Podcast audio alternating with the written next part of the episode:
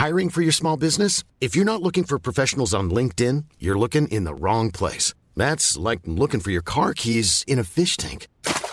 LinkedIn helps you hire professionals you can't find anywhere else, even those who aren't actively searching for a new job but might be open to the perfect role. In a given month, over 70% of LinkedIn users don't even visit other leading job sites. So start looking in the right place. With LinkedIn, you can hire professionals like a professional. Post your free job on linkedin.com slash people today. Inicia las noticias de la tarde con Jesús Martín Mendoza en Heraldo Radio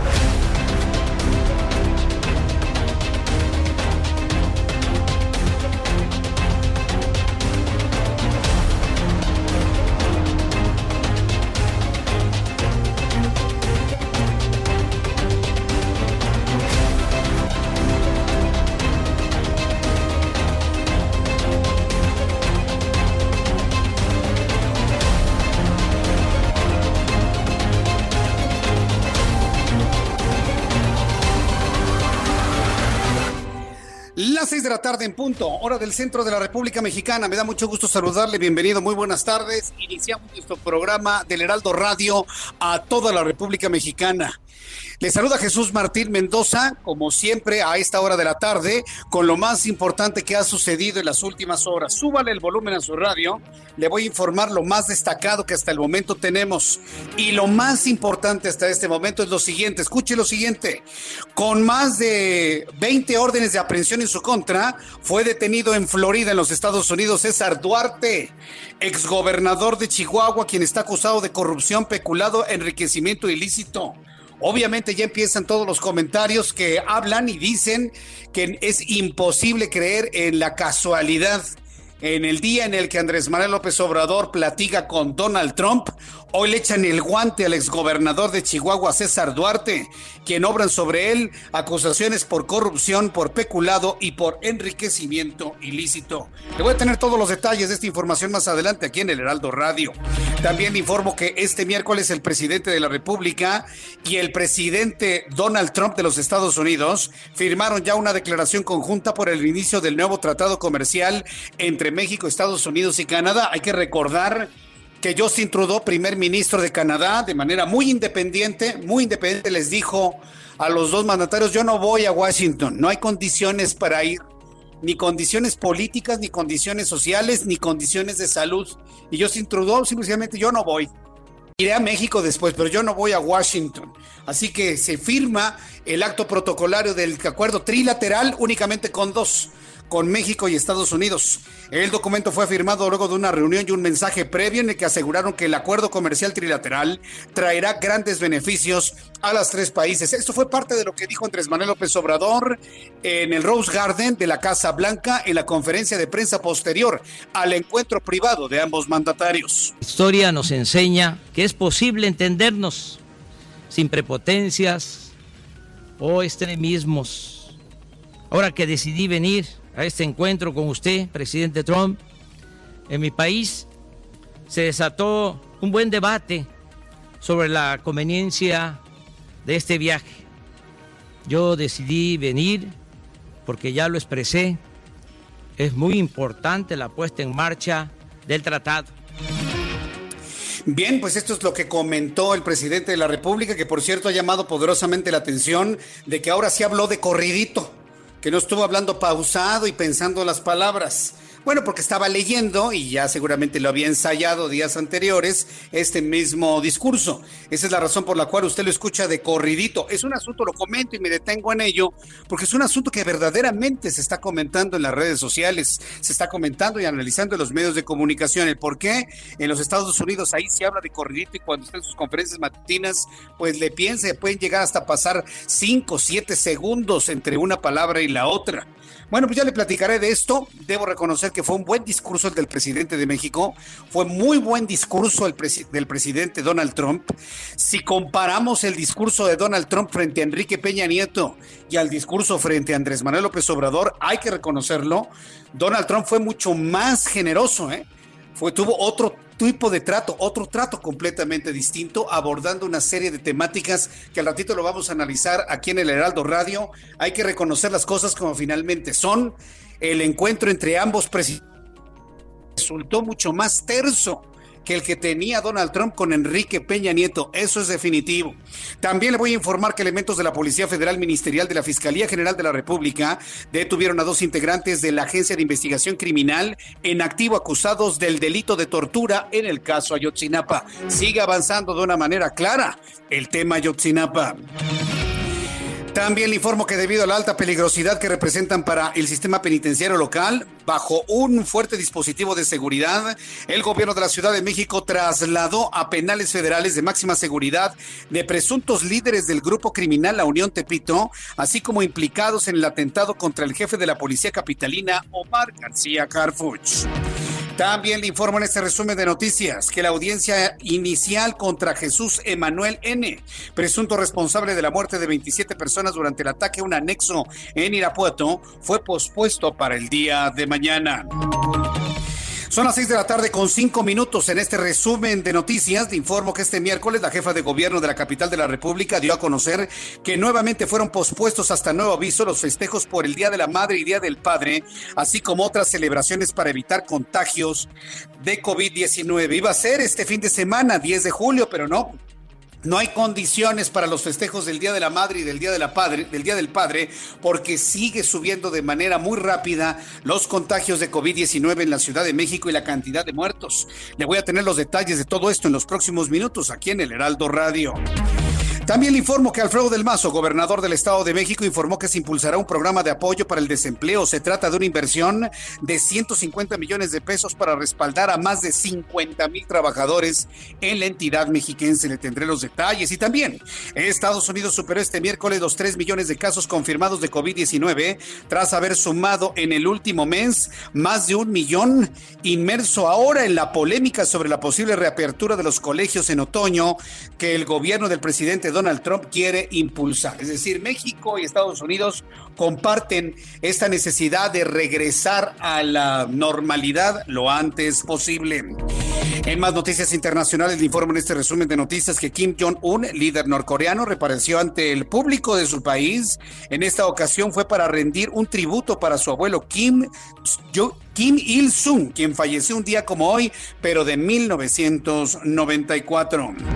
Ya todas las versiones de que se había muerto y no sé qué tanto de Kim Jong-un finalmente han quedado en el pasado y en la mera anécdota, hasta, aunque hasta este momento el propio Kim Jong-un no ha explicado el porqué de su ausencia en aquellos meses. El reloj marca las 6 de la tarde con 7 minutos. Vamos a revisar información de los estados con nuestros compañeros reporteros. E inicio con Federico Guevara, nuestro corresponsal en Chihuahua, que nos tiene detalles ya de las primeras reacciones a la noticia número uno del día de hoy, la detención de César Duarte en Florida. Adelante, eh, Federico Guevara. Gracias. Desde el año de 2017, César Duarte Jaques ha sido buscado por diversos delitos de peculado y a pesar de los intentos de las autoridades, su captura se había dilatado. Una serie de rumores esta tarde comenzaron a recorrer como reguerro de pólvora a los medios locales y que señalaban la detención de César Duarte en Miami, Florida. Todo esto en el marco de la gira del presidente López Obrador allá en los Estados Unidos. Son varios los delitos en contra del exgobernador del estado, los cuales tendrán que enfrentar ante sus acusadores. Claro está que su extradición tomará cierto tiempo, en donde deberán de ser ratificados los delitos que se le impugnan ante las autoridades estadounidenses, una vez que se aseguraba que el exgobernador se encontraba dentro de un proceso migratorio que le ha, otorgado hasta ahora una residencia legal en los Estados Unidos. Se espera en breve las declaraciones en torno al caso y a la reacción del gobernador Javier Corral, que en unos minutos, podrán ser 5 o 10 minutos, va a dar una rueda de prensa virtual informando de los detalles que quisiéramos enterarnos los chihuahuenses. Eso es lo que está pasando aquí en Chihuahua. Si quieres recordaremos un poco lo, lo, de, lo, de lo cual está acusado eh, el gobernador del estado, de desvíos de fondos al erario público.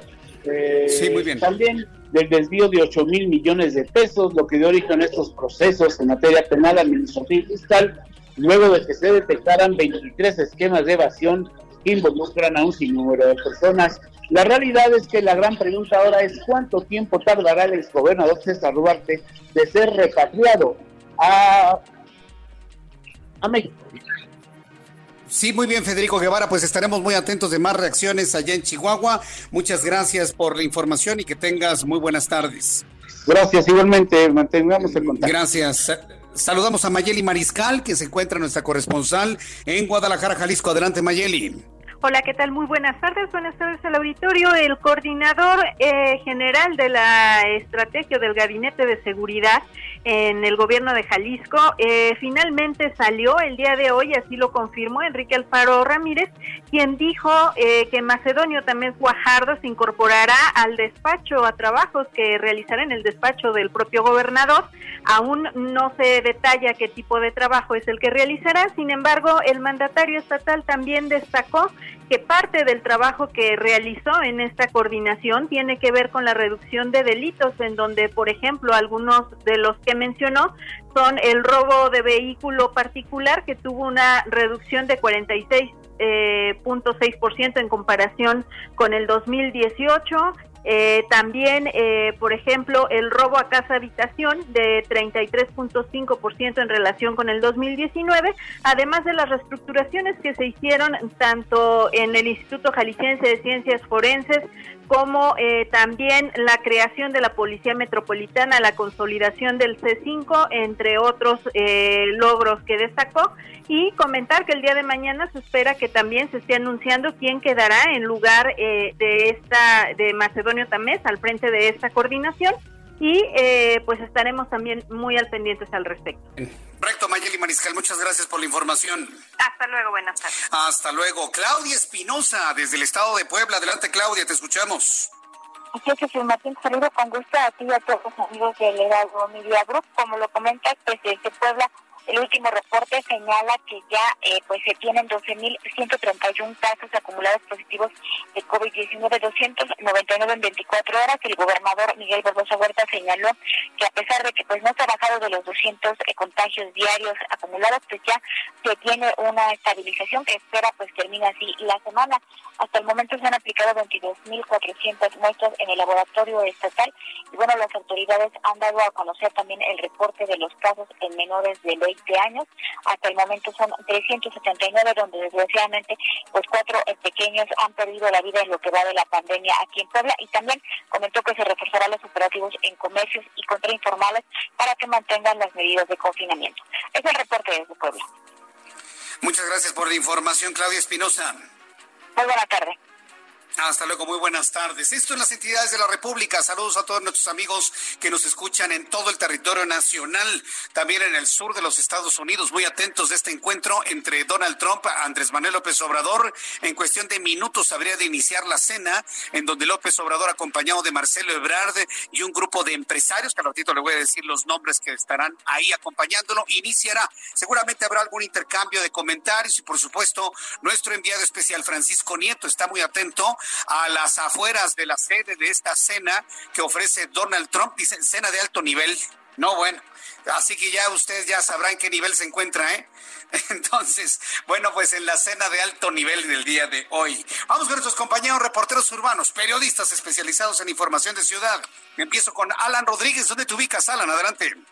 Hola, ¿qué tal Jesús Martín? Quiero comentarte que me encuentro en, la alcaldía de Gustavo Madero, en la, en la, colonia El Coyol, exactamente en la plaza oriente de la avenida Eduardo Molina y la calle Oriente 157. En este punto se registró la suspensión de un establecimiento, se trata de el supermercado que se encuentra al interior de este centro comercial. Esto ocurrió por el incumplimiento de las medidas de sana distancia. Y es que Jesús Martín te quiero informar que se reportó que el día de hoy al interior se estaban acumulando largas filas de clientes en las cajas. Algunos de ellos, en su mayoría, estaban utilizando de manera incorrecta el cubrebocas. Además, una situación bastante lamentable para tratarse de adultos quienes fueron a esta tienda a realizar sus compras. Y es que muchas personas fingieron realizar una visita individual, como lo solicitan las autoridades. Sin embargo, al interior, los empleados detectaron parejas, grupos de amigos y hasta familias completas realizando sus compras. Algunos de ellos, de los empleados, le solicitaron a las personas que, pues bueno, se dispersaran, que salieran del centro comercial y que únicamente dejaran a una persona para realizar sus compras y recibieron algún eh, tipo de respuesta bastante hostil. Por lo pronto, pues bueno, eh, el negocio fue suspendido por autoridades de la alcaldía y al momento no se ha determinado hasta cuándo es que se, se reanudarán las actividades en este punto. Por lo pronto, personal de la tienda, del establecimiento, realizaron una sanitización del establecimiento y es lo que al momento se está registrando en este punto. Muy bien, gracias por la información, Alan Rodríguez. Estamos al pendiente, buenas tardes. Estamos al pendiente. Vamos con Gerardo Galicia. Adelante, Gerardo. ¿Dónde te ubicas, Gerardo? Justo en la zona centro de la capital, Jesús Martín, excelente tarde y tenemos reporte importante para nuestros amigos que utilizan el eje 1 Oriente, la Avenida del Trabajo, prácticamente un costado del barrio de Tepito. En ese punto tuvimos un aparatoso accidente que deja por lo menos seis personas lesionadas y este accidente ocurre cuando al conductor de una camioneta del heroico cuerpo de bomberos sufre de un ataque epiléptico, pierde el control de su vehículo y choca contra un auto compacto. En este vehículo compacto viajaban dos mujeres, resultan lesionadas, al igual que cuatro elementos del heroico cuerpo de bomberos. Han elaborado ya paramédicos del Escuadrón de Rescate y Urgencias Médicas, elementos policíacos y ya prácticamente los vehículos que quedaron completamente dañados son retirados de este punto. Para mayor referencia, es eh, prácticamente donde cruza el eje 1 Oriente y el eje 1 Norte a dos calles de este crucero así que habrá que tomarlo en cuenta si van a utilizar el eje 1 Oriente, únicamente hay que manejar con mucha precaución por la presencia de equipos de emergencia. Y por lo pronto, el reporte. Gracias por la información, Gerardo Galicia. Hasta luego. Hasta luego. El reloj marca las seis de la tarde con 15 minutos. Un día muy importante en las relaciones bilaterales entre México y los Estados Unidos. El encuentro de Andrés Manuel López Obrador allá con Donald Trump. Las ofrendas florales que llevó al monumento de Lincoln, al de Benito Juárez. Eh, la reunión privada, la conferencia de prensa que dio en el Rose Garden. Los eh, comentarios que hizo hace unos instantes. Hasta el momento, debo decirle, con en honor a la verdad, el saldo del encuentro de, de, Donald Trump con Andrés Manuel López Obrador, de López Obrador con Donald Trump, ha sido positivo. Ha sido afortunadamente una buena jornada de trabajo con buenos comentarios mutuos de ambos presidentes. Debo reconocerlo, finalmente ha resultado mejor que lo que hubiésemos esperado, sobre todo por la actitud de un Donald Trump. Donald Trump no ha aprovechado ninguna oportunidad para sobajar o humillar al presidente mexicano, que se habrán dicho en lo privado, eso, eso poco a poco lo iremos conociendo, tanto del equipo de trabajo de Donald Trump como del equipo de trabajo del presidente mexicano. Pero hasta este momento el balance, hay que reconocerlo, ha sido positivo, afortunadamente para ellos, afortunadamente para el país. Vamos a ver cómo se van a dar las cosas en la cena que está a punto de iniciar en unos cuantos minutos, pero mientras tanto, vamos a recordar usted y yo lo que sucedía un día como hoy, 8 de julio, en México, el mundo y en la historia. Abraham Arreola. Bienvenidos, esto es un día como hoy en la historia. 8 de julio 1563, en lo que es hoy México, el español Francisco de Ibarra funda la aldea de Nueva Vizcaya, hoy Victoria de Durango, capital del estado de Durango. 1680, en Cambridge, en Massachusetts, un tornado mata a una persona. ¿Y por qué es importante? Bueno, porque es la primera víctima mortal registrada en la historia de Estados Unidos. 1889, en la ciudad de Nueva York, se funda el periódico financiero The Wall Street Journal.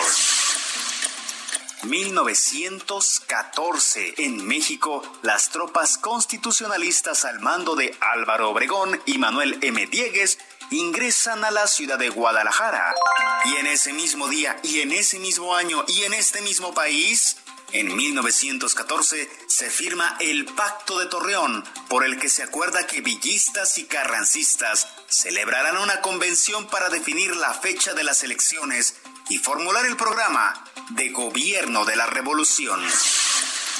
En 1994, en la Sierra de Atapuerca, en España, se descubre en el estrato TD6 del yacimiento denominado Grandolina fragmentos del Homo antecesor, el cual vivió en nuestro planeta hace unos 900 mil años.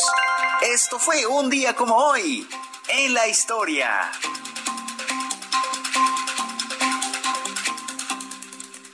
Muchas gracias, Abraham Arreola. Gracias por eh, recordar lo que sucedía un día como hoy. Bien, antes de lo siguiente, vamos a enlazarnos en este momento hasta el estado de Chihuahua. El gobernador Javier Corral, gobernador constitucional de Chihuahua, está dando un mensaje en estos momentos como reacción a la detención de César Duarte, detención que se hizo el día de hoy casualmente, que López Obrador anda en Estados Unidos, en el estado de Florida. Vamos a escuchar lo que dice el gobernador actual de Chihuahua. De dinero en efectivo a diversos actores políticos y sociales de los más diversos partidos e instituciones, a diputados locales, empresarios, líderes de opinión, a varios columnistas y a algunos medios de comunicación. Tras concluir su mandato, el exgobernador se refugió en los Estados Unidos de Norteamérica con el fin de eludir cualquier acción judicial en su contra, específicamente en los estados de Texas y Nuevo México, donde posee fincas y negocios que el gobierno del estado busca recuperar para los chihuahuenses mediante diversas acciones legales ya iniciadas.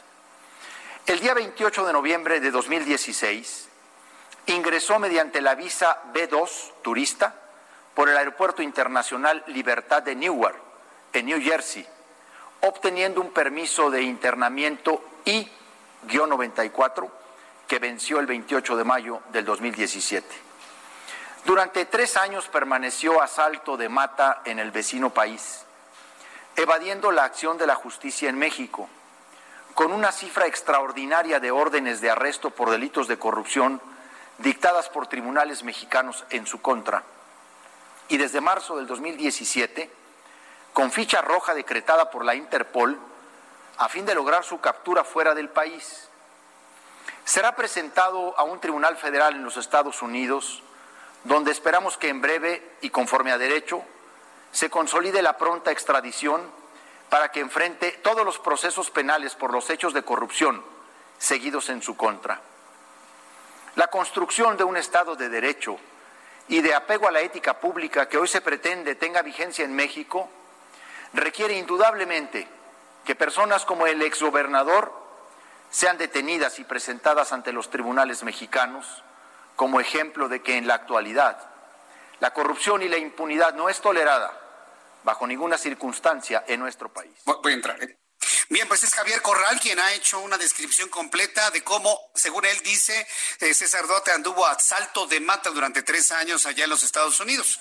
Yo no entiendo por qué si él poseía toda esa información no la proporcionó en su momento a la autoridad que investiga. El caso es que ya fue detenido César Duarte, ya le sacó todos sus trapitos al sol y bueno, pues el asunto es interesante por dos motivos. En primer lugar, porque es un gobernador emanado del PRI o un exgobernador emanado del PRI, ya el último prácticamente que quedaba salto de mata, que ya finalmente le echaron el guante y como nos lo comentó Federico Guevara, nuestro corresponsal ahí en Chihuahua, va a tardar algo de tiempo, ¿eh? va a ser una ruta bastante compleja de muchos meses el asunto de la extradición y vamos a ver si en estos diálogos que tuvo Andrés Manuel López Obrador con Donald Trump, de alguna manera se puede aprovechar, como él dijo en su discurso, aprovechar la vecindad, aprovechar las ventajas que nos da la vecindad para que en este caso, bueno, pues Duarte venga a México y purgue condena aquí en nuestro país. Es un asunto sin duda importante el que se le encuentre a un hombre que ha sido perseguido por sus actos de corrupción.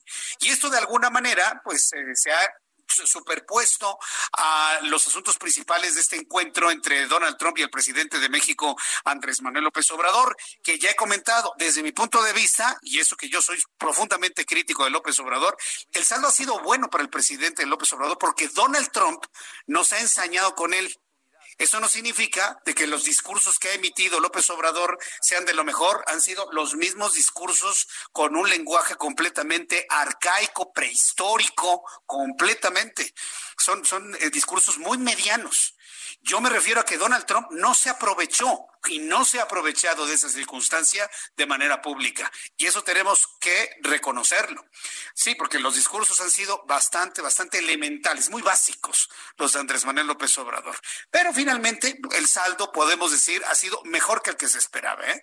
Podría, podría haber ocurrido otro tipo de cosas, otro tipo de desdenes, pero afortunadamente no han pasado. Y como le he comentado, la actitud de Donald Trump ha sido mucho más generosa con López Obrador que en su momento fue con Enrique Peña Esto es eh, completamente definitivo. Cuando son las 6 de la tarde con 24 minutos hora del centro de la República Mexicana, después de los anuncios voy a tomar comunicación con Diana Martínez, que es nuestra corresguagua la detención de César Duarte. Estaremos con nuestros enviados especiales hasta Washington, D.C., para conocer con todo detalle cómo da inicio la cena, eh, la cena que ofrece Donald Trump a la delegación mexicana, que incluye también a los empresarios. Y le voy a decir el nombre de todos los empresarios que están acompañando a Donald Trump y los empresarios que acompañan a Andrés Manuel López Obrador después de estos anuncios. Y le invito para que me escriba a través de mi cuenta de Twitter, arroba Jesús Martín MX, y en mi cuenta de YouTube, Jesús Martín MX.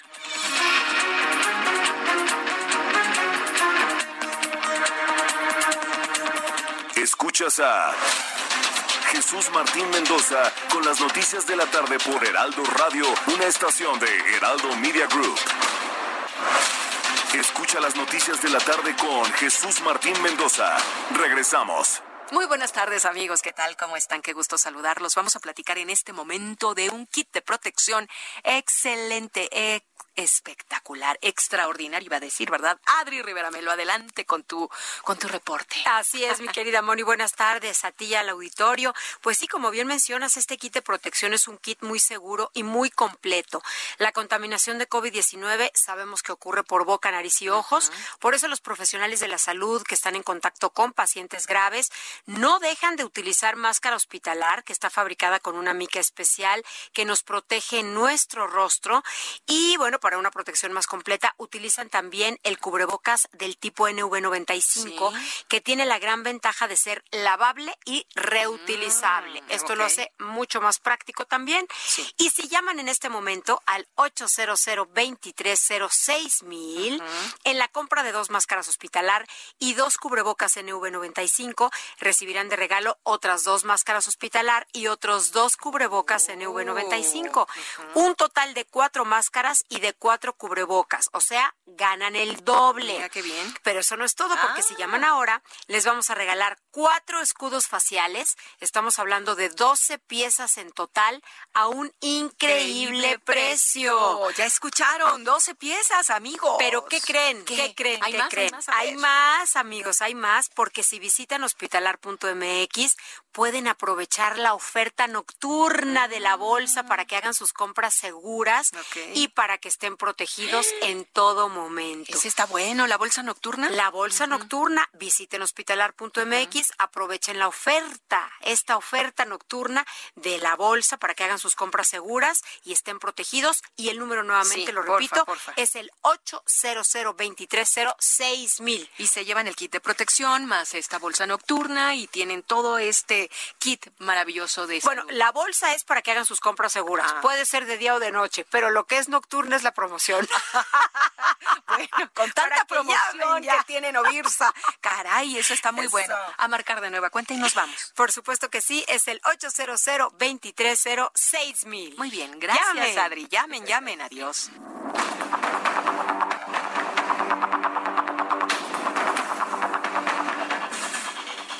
Bien, en este momento son las 6 de la tarde con 32 minutos hora del centro de la República Mexicana. Continuamos con toda la información eh, que se está generando sobre el, em, la visita del presidente mexicano a los Estados Unidos. En este, en este momento eh, debería estar iniciando ya la cena la cena que está ofreciendo Donald Trump tanto a sus empresarios, que en un ratito más le voy a decir quiénes son los que lo acompañan, y los empresarios que acompañan al presidente mexicano. Antes entro en contacto con Diana Martínez, que nos tiene más detalles de la detención de César Duarte, exgobernador de Chihuahua en Florida. Adelante, Diana, te escuchamos. Hola Jesús Martín, buenas tardes. Pues sí, la Fiscalía General de la República ya confirmó la detención del exgobernador de Chihuahua, César Duarte, y señaló que es posible que en las próximas 72 Ahora se ha presentado ante la Corte Federal del Distrito Sur de Florida para que se le dé a conocer la imputación en su contra. En un comunicado, la institución señaló que desde 2018 el gobierno de Chihuahua presentó a la extinta Procuraduría General de la República las carpetas de investigación y órdenes de aprehensión con que contaban en ese momento en contra del exfuncionario. Sin embargo, durante ese año, la PGR mantuvo inactivo el caso y un año después, debido a la relevancia del asunto, la Fiscalía lo reactivó y trabajó en conjunto con la Fiscalía Estatal para presentar una solicitud de extradición. El 8 de octubre de 2019, la juez de control de Distrito eh, Judicial Morelos, estado, en el estado de Chihuahua, libró una orden de aprehensión en contra de Duarte por su probable responsabilidad en los delitos de peculado y asociación delictuosa. Dos meses después, la Fiscalía solicitó apoyo a la Secretaría de Relaciones Exteriores para tramitar la petición formal de extradición ante autoridades estadounidenses. Jesús Martín. Bien, que será un proceso que va a tardar algún tiempo, ¿no es así, Diana? Sí, exactamente. Eh, pues esto eh, se basa en el Tratado de Extradición entre México y Estados Unidos. Eh, se presentaría a, a, Duarte ante esta corte para que se le formule la imputación en su contra, específicamente que conozca cuáles son los hechos por, por los que es perseguido y ya determinará él si se allana o no. Muy bien. Bueno, pues muchas gracias por la información, Diana Martínez. Buenas tardes. hasta luego, que te vaya muy bien. Muy buenas tardes. Entonces, noticia que está rivalizando con la presencia de López Obrador en los Estados Unidos es la detención de César Duarte. Debo informarle que hace unos instantes Alejandro Moreno, Alito, Antiguamente le decían Amlito, pero parece que ya no. Alito o Alejandro Moreno, que es el líder nacional del PRI, ha escrito en su cuenta de Twitter lo siguiente. Siempre lo he dicho, el PRI nacional estará del lado de la ley en contra de la corrupción, tope hasta donde tope. Si algún priista cayó en actos de corrupción, habrá traicionado al gobierno, a las instituciones y al partido. Sigue escribiendo Alito en su cuenta de Twitter. Nunca estaremos con quienes han abusado para lograr provechos personales desde la función pública. A las instituciones habrá que defenderlas y consolidarlas ellas no delinquen, lo hacen los funcionarios que las traicionan con desvíos y abusos. Esta es la reacción de Alejandro Moreno, líder nacional del PRI, a través de su cuenta de Twitter a propósito de la detención de César Duarte, exgobernador priista de Chihuahua, quien fue detenido el día de hoy por las autoridades del estado de Florida. Las seis de la tarde con 35 minutos. República Mexicana. Según el itinerario, ahora que son las 7 con 35 tiempo de Washington, es el momento en el que oficialmente estará iniciando la cena de alto nivel, la cena que en honor a la visita de López Obrador ofrece Donald Trump, presidente de los Estados Unidos. Como enviado especial a Washington, D.C., Francisco Nieto. Adelante, Francisco, te escuchamos. Muy buenas tardes. Jesús Martín, te saludo desde Washington, la capital de los Estados Unidos, y como bien ya lo dijiste, está iniciando esta cena eh, que el presidente Donald Trump eh, pues invitó, invitó al presidente Andrés Manuel López Obrador y a 10 eh, empresarios mexicanos, el presidente Andrés Manuel y el, mandatario estadounidense dieron un mensaje breve antes de iniciar esta pues esta cena. El presidente Donald Trump agradeció la visita de a su país del presidente López Obrador y también agradeció la visita de los empresarios. Por su parte, el presidente Andrés Manuel López Obrador, pues eh, fue más breve esta vez en su discurso y concluyó diciendo que eh, fallaron los pronósticos y pues que no se pelearon en esta gira y que se convirtieron en grandes amigos Jesús Martín y bueno en estos momentos pues ya eh, la comitiva los, reporteros que acompañan al presidente Andrés Manuel López Obrador ya estamos dejando la Casa Blanca y en espera de que pues salgan los empresarios mexicanos para tratar de platicar con ellos. Muy bien, pero se van a tardar un poquito en la cena, ¿no? Está empezando en este momento y ¿qué le calculas? Unas dos horas, ¿no? De duración para que algunos de los empresarios salgan y puedan intercambiar algo con la prensa que ahí los espera, Francisco. Sí, eh, eh, va a durar alrededor de dos horas, dos horas según la logística de la Casa Blanca. Y bueno, pues esperemos eh, a ver si podemos platicar con el ingeniero Carlos Slim. andaba muy platicador con el embajador Christopher Landó andaba muy platicador con el vicepresidente de, los Estados Unidos. Entonces, pues, trataremos de buscar una entrevista con alguno de ellos para que nos informe de qué más se habló en esta cena. Muy bien, correcto. Pues yo te agradezco mucho, Francisco, eh, Francisco Nieto. Cualquier cosa que surja en estos, en este periodo de dos horas, bueno, pues volveremos a entrar en comunicación contigo. Muchas gracias, Francisco. Estamos pendientes, Jesús Martín. Estábamos pendientes. Nuestro enviado especial en Washington, que ha seguido los pasos del presidente López Obrador, es Francisco Nieto, y que nos ha dado cuenta de todo lo que ocurre. Bien, le voy a comentar a usted que me escuche en toda la República Mexicana los nombres de los empresarios mexicanos que acompañan a Andrés Manuel López Obrador y los empresarios de estadounidenses que acompañan a Donald Trump. Eso me parece que es muy importante. Nada más para darnos una idea, vaya usted escuchando los nombres. Bueno, de los empresarios mexicanos que acompañan a, Don, a Andrés Manuel López Obrador, eh, empiezo la lista diciéndole que se encuentra ahí Olegario Vázquez Saldir, presidente del Grupo Empresarial Ángeles. Está con López Obrador Carlos Slim Gelu de Grupo Carso, Marcos Chabot, Arquitectura y Construcción, Ricardo Salinas Pliego, Grupo Salinas, Carlos Jan González del Grupo Banorte, Miguel Rincón de Biopapel. También acompañan al presidente Francisco González Sánchez de Grupo Multimedios. Se encuentra Bernardo Gómez de Grupo Televisa. Está Daniel Chávez de Grupo Vidanta. Está Carlos, por cierto, Vidanta tiene una, una cadena de hoteles extraordinaria, ya platicaremos de ello en su momento. Carlos Bremen, de Grupo Value. Y se encuentra también Patricia Armendares de Financiera Sustentable. Son los empresarios mexicanos que acompañan a López Obrador. Los empresarios estadounidenses que acompañan a Donald Trump son los siguientes. Al Kelly Jr. de Visa, las tarjetas de crédito. Sepi Duval de American Farm Bureau. Está Patrick Ottensmayer de Kansas City Southern. Está Andrés Glusky de AES.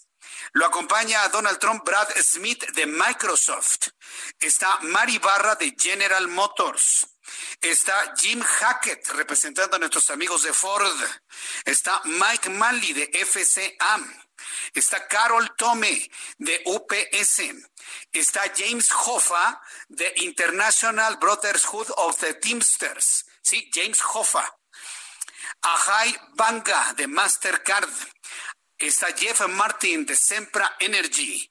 Está Jan Luciano de Archer Daniels Midland. Está Tim Cook de Apple. Bob Sean de Intel y Larry Fink de BlackRock. Son los empresarios que acompañan a Donald Trump. ¿Cuál es el ambiente en los Estados Unidos? Entro en comunicación con Francisco Villalobos, nuestro corresponsal en Houston. Mi querido Francisco, gusto en saludarte. Bienvenido. Muy buenas tardes. ¿Qué tal, querido Jesús Martín? ¿Cómo estás? ¿Cómo ves la lista, caray? No, no, no escuché tu nombre ni el mío. No, pues cómo iba a estar el tuyo y el mío si estamos de incógnitos, mi querido Francisco, disfrutando de los jitomates veraniegos. No, muy bien. hombre. No está ahí tu nombre. A ver si para la siguiente, ¿no? Ahí Francisco Villalobos, de Grupo Heraldo Media Group, ¿no? Exactamente, representando como Dios manda, pero o sea, este, mucho, mucha fanfarria en la República Mexicana, pues, obviamente es el presidente de México, tiene que haber ese seguimiento, ese interés, pero aquí, Jesús Martín, o sea, yo creo que si, no te miento, si yo le pregunto a 10 personas si sabían que venía el presidente de México a visitar a Donald Trump, yo creo que 14 me dicen que no tenían ni idea. Y tal eso fue que las principales cadenas de televisión, hasta Fox News, no, no transmitió nada de esto, ¿eh? O sea, no transmitió, o sea, no sé si coincidió con, con otras noticias más importantes, el tema del coronavirus que está fuera de control, los números, este, la cuestión del debate de que Donald Trump a fuerzas quiere abrir las escuelas en agosto, estar en eso al respecto, un tema que va a dividir muchísimo. Yo creo que nos ha sido más un tema de campaña, estrategia para dividir más, todavía más esa nación. De, de verdad, o sea, este, la otra vez CNN transmitió la conferencia de prensa con el presidente de Polonia. Por Dios, cuando esta es la que más, en teoría, tenía que traer más este curiosidad de lo que iba a pasar de la primera visita del mandatario cuyo país el presidente actual de los Estados Unidos había acusado de ser violadores, rateros y todo demás, y que había amenazado con cerrar la frontera y darles aranceles si no controlaban el flujo migratorio, pues nada, man, nada, nada, nada. Sí, la verdad es que pueden existir una gran cantidad de críticas a, esta visita, pero lo que más me sorprende, bueno, no me sorprende, ya lo habíamos comentado, lo que sucede y lo que haga México en los Estados Unidos no es tema para los medios de comunicación allá en, Estados Unidos, Francisco. Cuando, obviamente, los medios de, habla hispana, o sea, ellos sí, sí, sí le dieron seguimiento a esta cuestión, pero los medios de comunicación donde se ven en Iowa, Nebraska, este, Pensilvania, Michigan, o sea, los estados donde se va a decidir esta elección, aunque yo en mi, humilde opinión ya está más que decidida a favor de Joe Biden, este, no le dio seguimiento.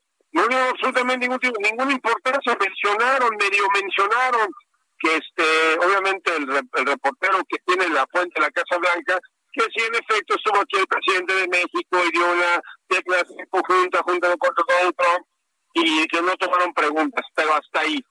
Jamás mencionaron que el presidente de México elogió, agradeció de, en pleno en plena jardín de las rosas este de una manera bastante elocuente nunca sabía que no sabía que el presidente de México hablaba tan fluido porque lo hemos visto siempre como que tarda mucho para hablar en las, en las mañaneras aquí estaba su, su, su discurso era pero genial.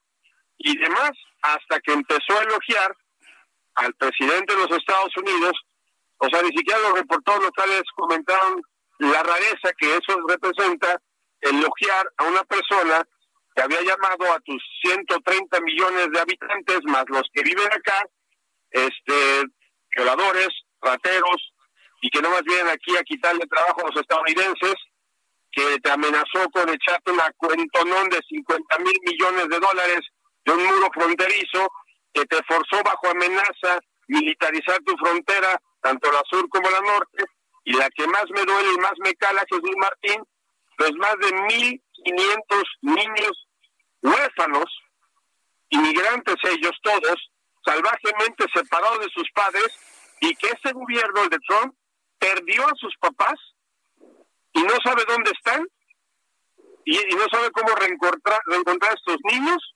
huérfanos creados por Trump con sus papás, y entre ellos decenas de mexicanos.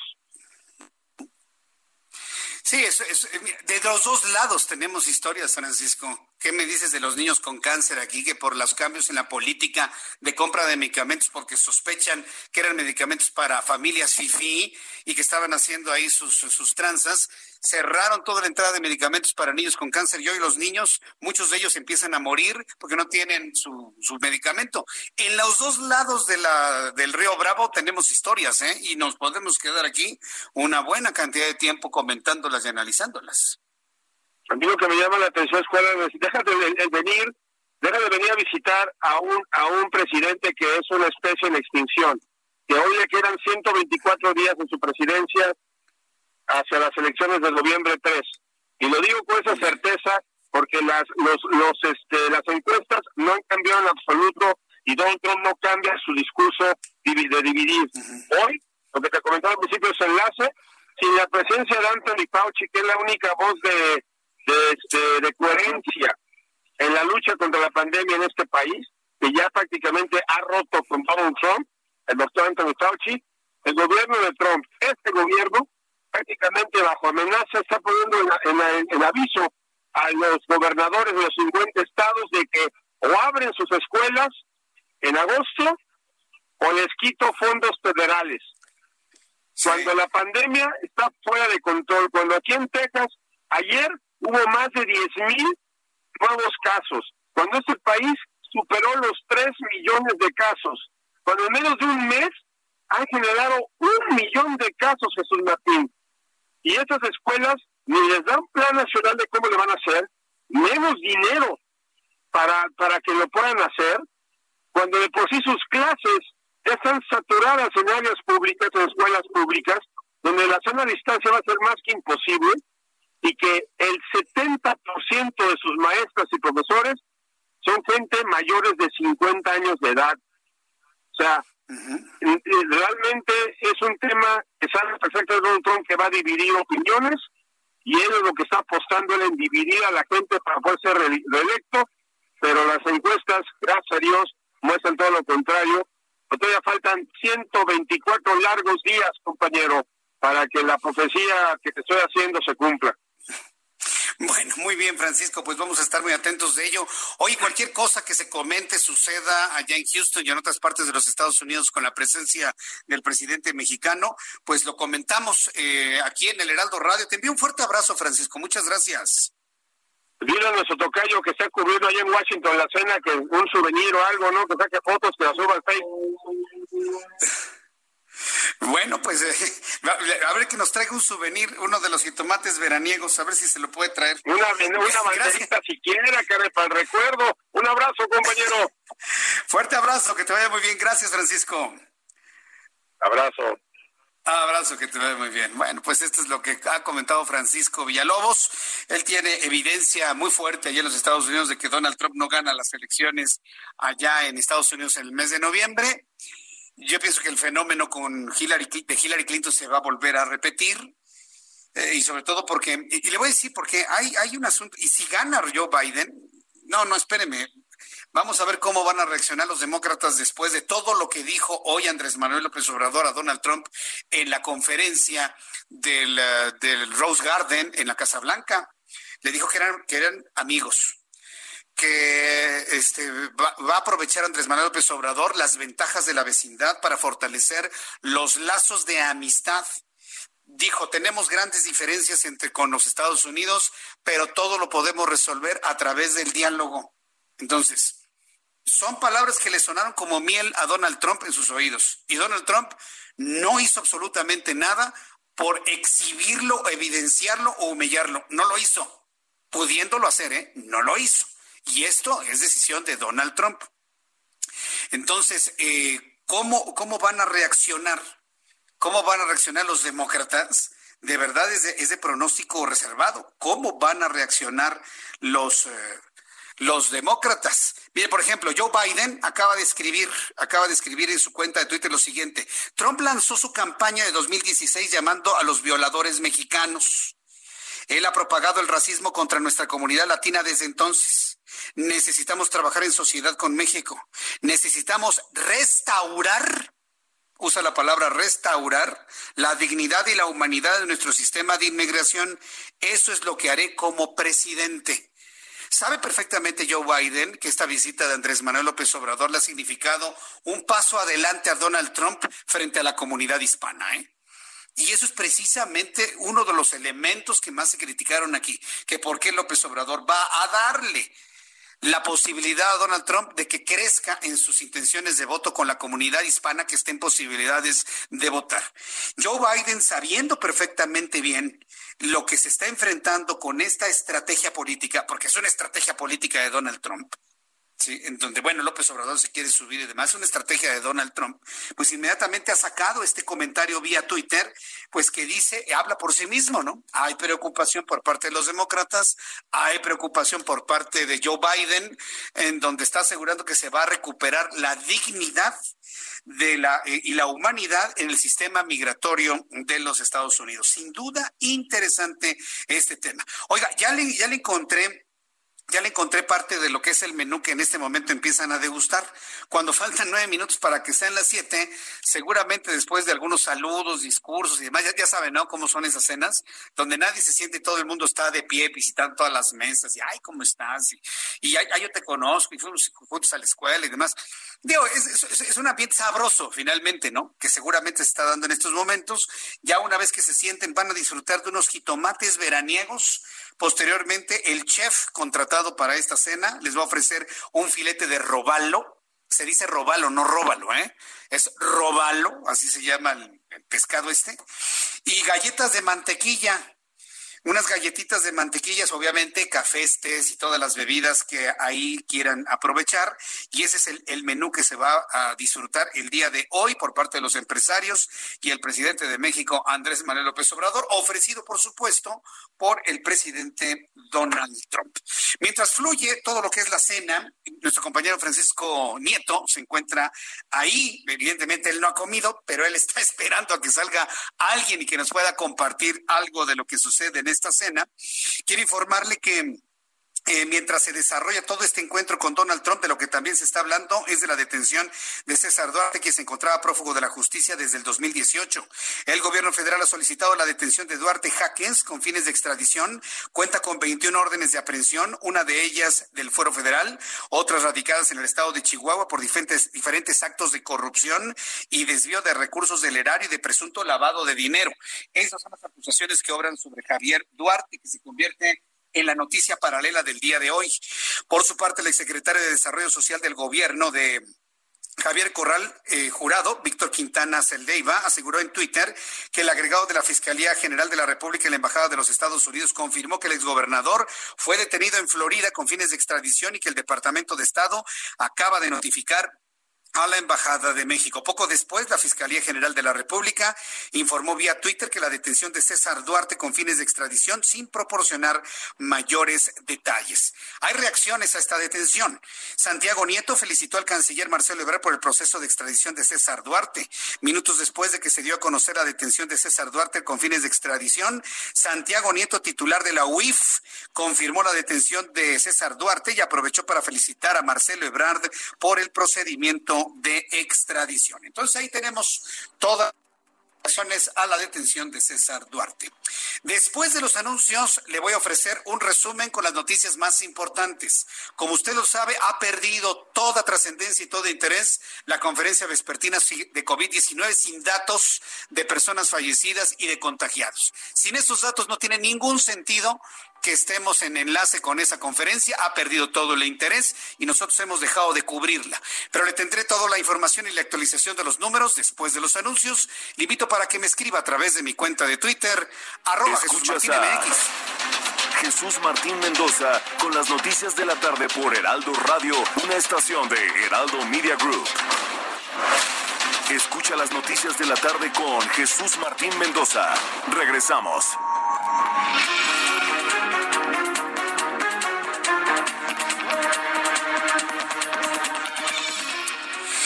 7 en punto, las 19 horas en punto, hora del centro de la República Mexicana. Le saluda Jesús Martín Mendoza a través del Heraldo Radio en toda la República Mexicana. Le presento un resumen con las noticias más importantes, la información más destacada hasta este momento.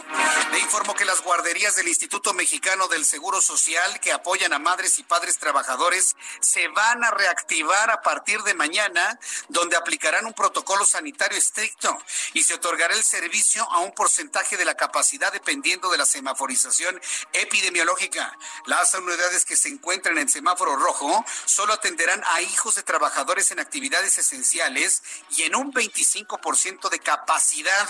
El semáforo, en semáforo naranja se va a incluir a madres que estén trabajando sin importar si se trata de actividad esencial y se atenderá a un 50% de la capacidad de la guardería. Las guarderías del Instituto Mexicano del Seguro Social van a reiniciar actividades a partir del día de mañana. Es importante que usted se acerque a la guardería del Seguro Social o subrogada que le toca para conocer cuál es el protocolo de operación. También le informo que luego de la detención en los Estados Unidos del ex gobernador de Chihuahua, César Duarte, el actual mandatario Javier Corral ofreció un mensaje donde agradeció al presidente Andrés Manuel López Obrador por su voluntad para concretar su extradición. Agradeció también al fiscal general de la República, Alejandro Gertz Manero, y al canciller Marcelo Ebrard por haber cumplido con la ley y el tratado de extradición. Esto es parte de lo que dijo Javier Corral. Y es un triunfo contra la impunidad de la que gozó hasta el día de hoy por la protección que le brindó el expresidente de la República, Enrique Peña Nieto. Por eso debo agradecer y reconocer la voluntad política del presidente de México, Andrés Manuel López Obrador, para concretar la extradición de este prófugo de la justicia en Chihuahua. Al fiscal general de la República, Alejandro Gertz Manero, y al canciller Marcelo Ebrard Casaubón, por haber cumplido con la ley y con el tratado de extradición de manera puntual y comprometida en el combate a la corrupción. El presidente de la República, Andrés Manuel López Obrador, habló un 45% más rápido del usual durante su declaración conjunta que ofreció en la Casa Blanca junto con su homólogo Donald Trump. Para que vea, si es noticia, no es un asunto irrelevante el decirlo. López Obrador parece que lo hace a propósito aquí en México de hablar lentamente, mientras que en los Estados Unidos ahí se, se pone las pilas. Tan es noticia, tan es noticia que así lo ha analizado Spin que es un taller de comunicación política que ha analizado la fluidez del mandatario mexicano y reveló que durante los 15 minutos que duró su discurso pronunció 1.299 palabras. Si sí lo puede hacer en Estados Unidos, también lo puede hacer aquí en México. Es un asunto que es noticia al grado que lo ha analizado el taller de comunicación política. También informaré que este miércoles, le informo que este miércoles el dólar cerró a la venta en 23.12 y se compra en 22.18 en ventanillas bancarias de Citibanamex, mientras que la bolsa mexicana Mexicana de Valores tuvo un cierre definitivo con una pérdida, toma de utilidades de 0.94%, colocando al índice de precios y cotizaciones en las 37.483.88 unidades. También le informo que el Pleno de la Legislatura local en Oaxaca aprobó por mayoría una reforma al Código Penal local para castigar con hasta cuatro años de cárcel a quien realice piropos, silbidos, frotamientos de genitales con el objeto de acosar sexualmente a una mujer la determinación legislativa precisa que este nuevo delito se castigará con cárcel de dos hasta cuatro años de cárcel, sin derecho a fianza y una multa de 100 a 200 veces el valor de la unidad de medida de actualización, lo que era antes el salario mínimo. Además, la pena aumentará hasta para una tercera parte cuando se cometa por dos o más personas y cuando existan seguimiento y persecución. Así que si usted va a Oaxaca, y se le ocurre darle un piropo a una mujer, independientemente si le gusta o no, se va a ir usted a la cárcel hasta cuatro años sin derecho a fianza, inconmutable. Téngalo en cuenta, ¿eh? Aunque la ley no considera la misma pena para una mujer que acose hacia un hombre. Ahí sí, para que vea, el hombre se tiene que aguantar. En Estados Unidos, el aspirante presidencial demócrata Joe Biden recordó en medio de la reunión del presidente Andrés Manuel López Obrador con su par estadounidense Donald Trump que este lanzó su campaña en 2016 llamando a los mexicanos que somos violadores. Mediante su cuenta de Twitter, Biden, preocupado, ¿eh? Preocupado por los eh, cariños que se han intercambiado Donald Trump y López Obrador. Bueno, pues eh, Joe Biden escribió en su cuenta de Twitter que el actual mandatario de Estados Unidos ha esparcido el racismo contra la comunidad latina y de inmediato recalcó que necesitamos trabajar en asociación con México, pues dijo necesitamos restablecer la dignidad y humanidad a nuestro sistema migratorio. Afirmó que eso es lo que hará como presidente. La verdad es un mensaje de Twitter que muestra preocupación. Joe Biden, quien es el candidato demócrata a la presidencia de los Estados Unidos. Hasta aquí nuestro resumen de noticias. Cuando reloj marca las 7.5, le saluda Jesús Martín Mendoza y le invito para que siga con nosotros.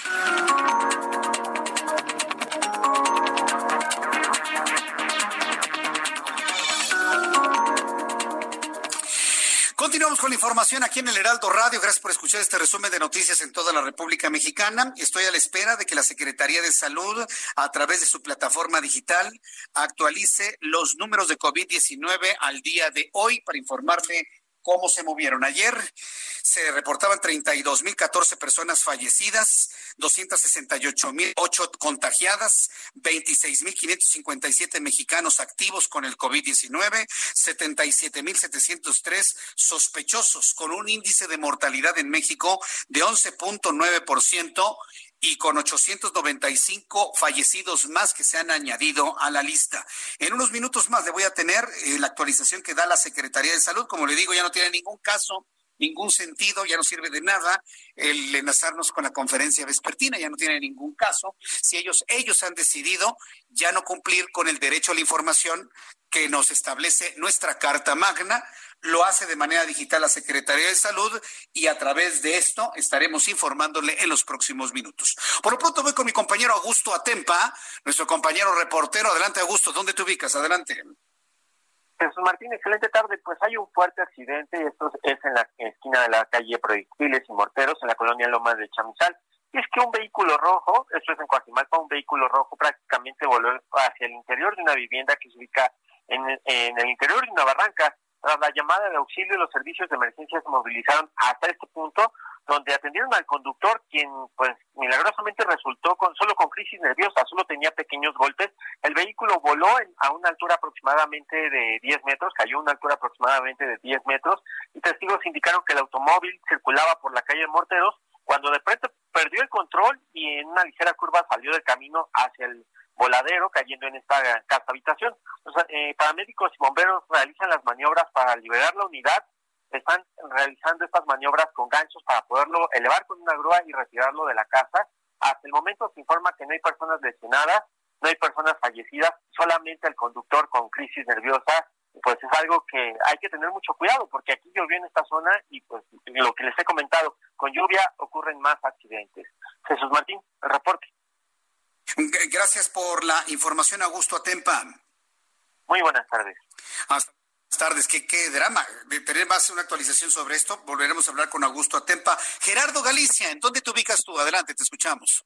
Zona poniente de la capital, Jesús Martín, excelente tarde. Justo sobre el paseo de la reforma, hemos encontrado un avance realmente rápido entre Avenida de los Insurgentes y su cruce con el circuito bicentenario. En ambos sentidos se puede avanzar bastante, bastante bien. Solo hay que tener precaución. Por algunos instantes se deja sentir un ligero chipichipi de manera intermitente en toda esta zona. Avenida Florencia avanza sin ningún problema. Se puede llegar perfectamente bien desde Avenida Chapultepec hasta la columna del Ángel de la Independencia. Y en Avenida Chapultepec tenemos obras. El avance sí es un tanto complicado. Y dejan atrás Avenida Cuauhtémoc y se dirigen a la Avenida de los Insurgentes. Y por lo pronto, el reporte.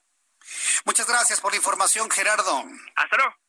Hasta luego, que te vaya muy bien. Alan Rodríguez, en otro punto del Valle de México. Adelante, Alan.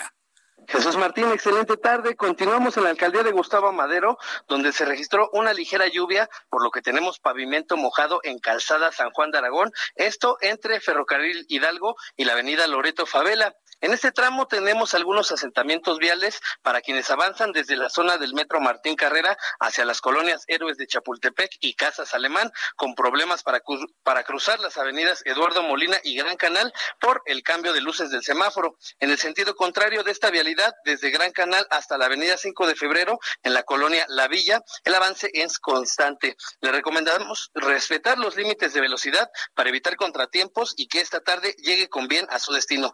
Es mi reporte Jesús Martín. Muchas gracias por la información, Alan Rodríguez. Buenas tardes, muchas gracias. Hasta luego, muy buenas tardes. Bueno, pues así estamos cubriendo todo el Valle de México para nuestros amigos en otras partes de la República Mexicana que nos visitan, pues vaya viendo ya cómo se va normalizando la situación si usted tiene que viajar por motivos de negocios o por motivos de placer. Vamos directamente hasta Washington, D.C. Vuelvo a entrar en contacto con nuestro enviado especial, Francisco algunas cosas que se han informado en este último momento y cómo va el asunto de la cena. Francisco, adelante. Jesús Martín, te saludo nuevamente aquí, la capital de Estados Unidos, Washington. Pues la cena aún continúa, parece que va comenzando, todavía va, para largo.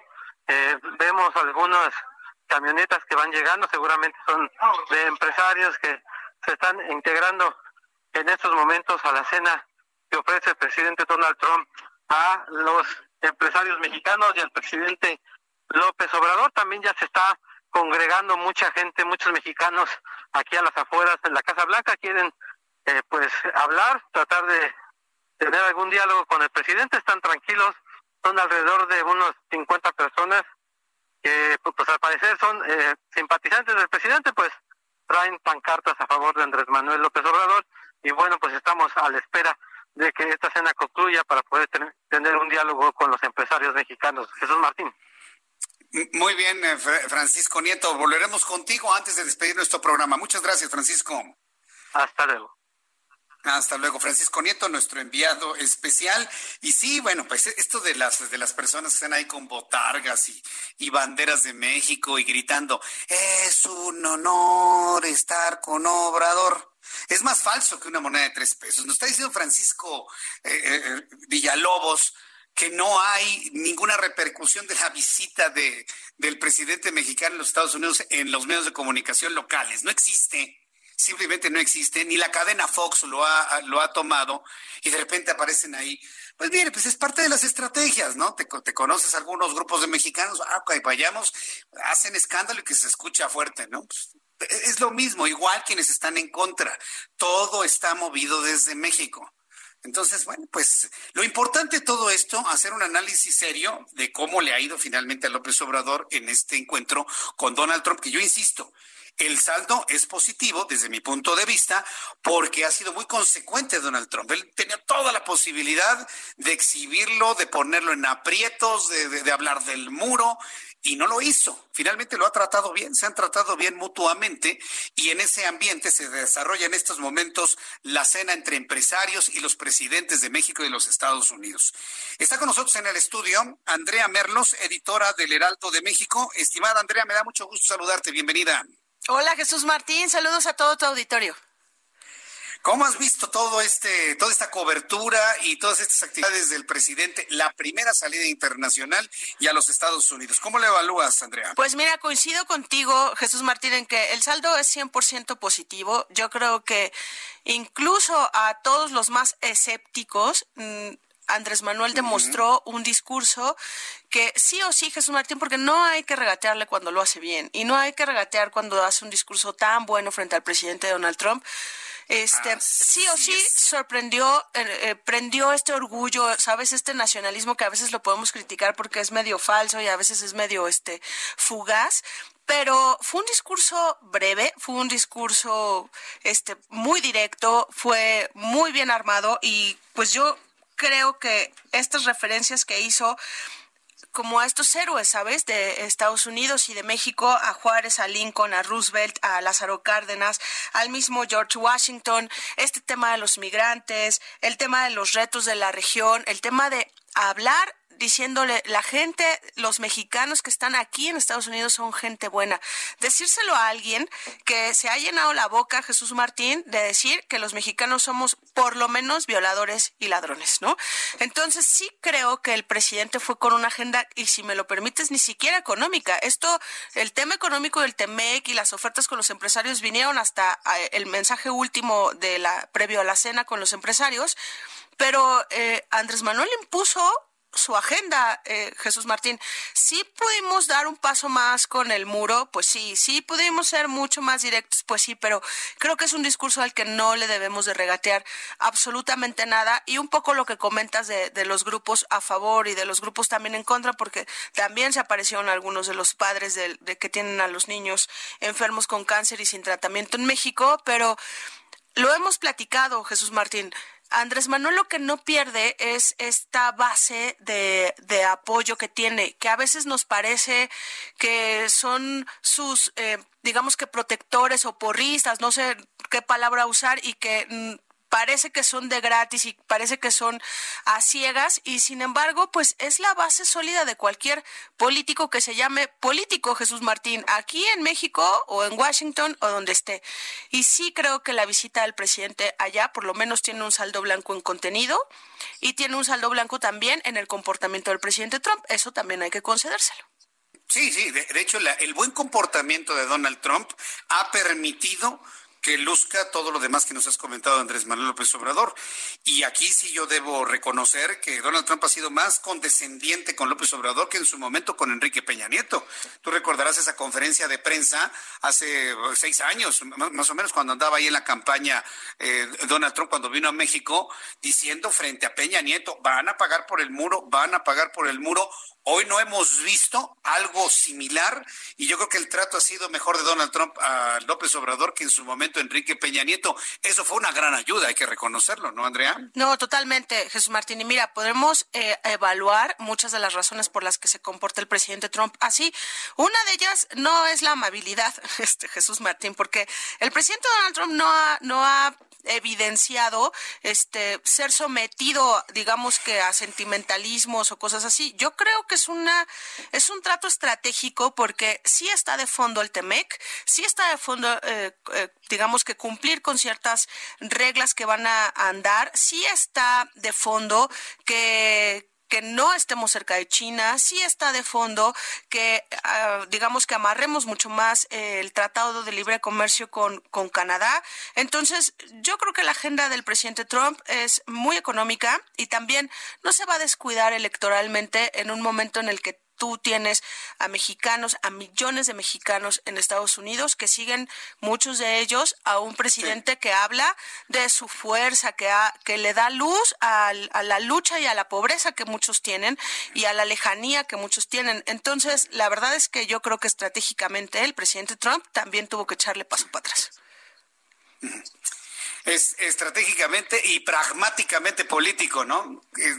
Diríamos de, de, Donald Trump. Oye, Andrea, pues estaremos muy pendientes de la edición de mañana del Heraldo de México que esté, eh, que va a cubrir y que va a presentar todo lo que hizo ambos presidentes el día de hoy, Andrea. Así es, y allá tenemos a Paco Nieto, con quien hablaste eh, poquito, poquitos minutos antes.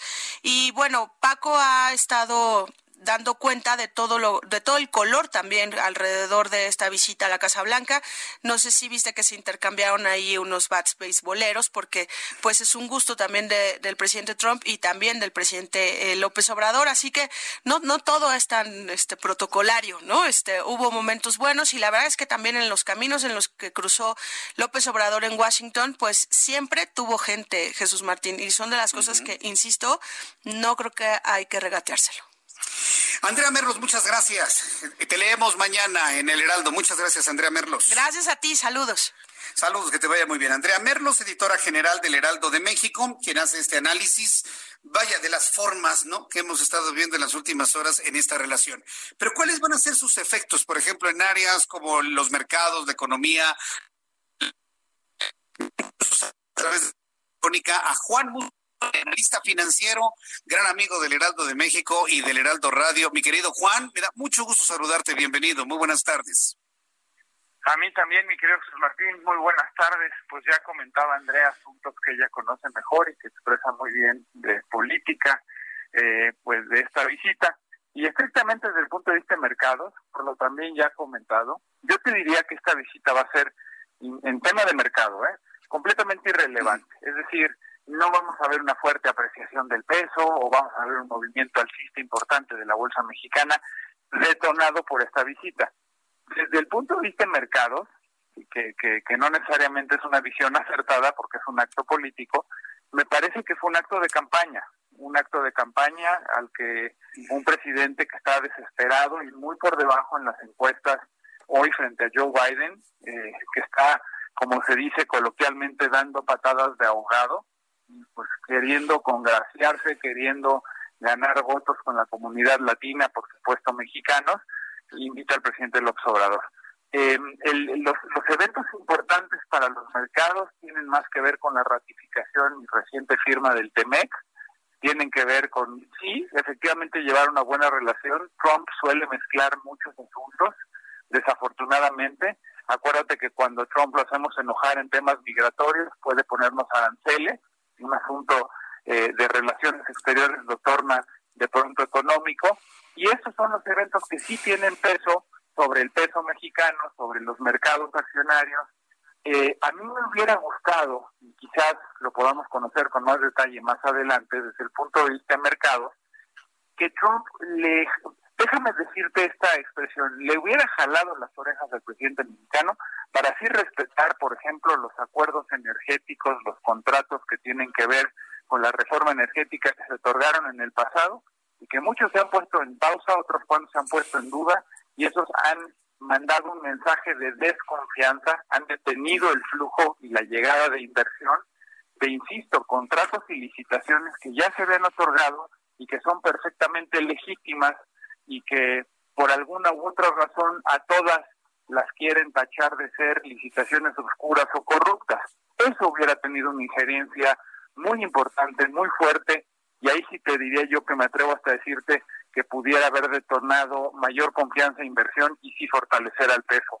Planes de inversión de grandes plantas mexicanas aprovechando, perdón, americanas aprovechando el TEMEC, plantas que en su momento no llegaron y que Trump promovió que no se establecieran en México, también hubieran tenido... Eh, entonces, desde el punto de vista de mercados, perdón, me parece que va a ser completa y absolutamente irrelevante, mi querido Jesús Martín.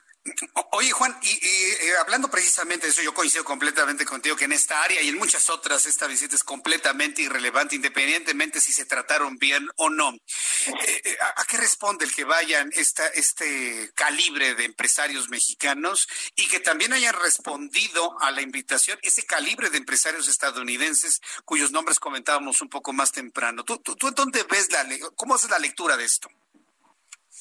Bueno, esa me parece una lectura honestamente positiva, el sacar eh, pues una baraja fuerte de la iniciativa privada, una, un sector que está representado por empresarios que pues nos guste o no, y se critique o no, eh, y aunque en algún momento fueron llamados la otrora mafia del poder, pues hoy son gente cercanas al presidente, tienen mucho poder, están al frente de empresas clave de México, y por el otro lado en Estados Unidos lo mismo, el que exista este diálogo, el que exista este intercambio de ideas entre el empresariado norteamericano y mexicano, lo veo muy positivo. Me hubiera preocupado que únicamente hubiera sido una visita diplomática en la que el presidente solamente hubiera llevado a miembros del gabinete y que no hubiera podido o que no se hubiera permitido el intercambiar ideas con gente de la iniciativa privada porque nos urge.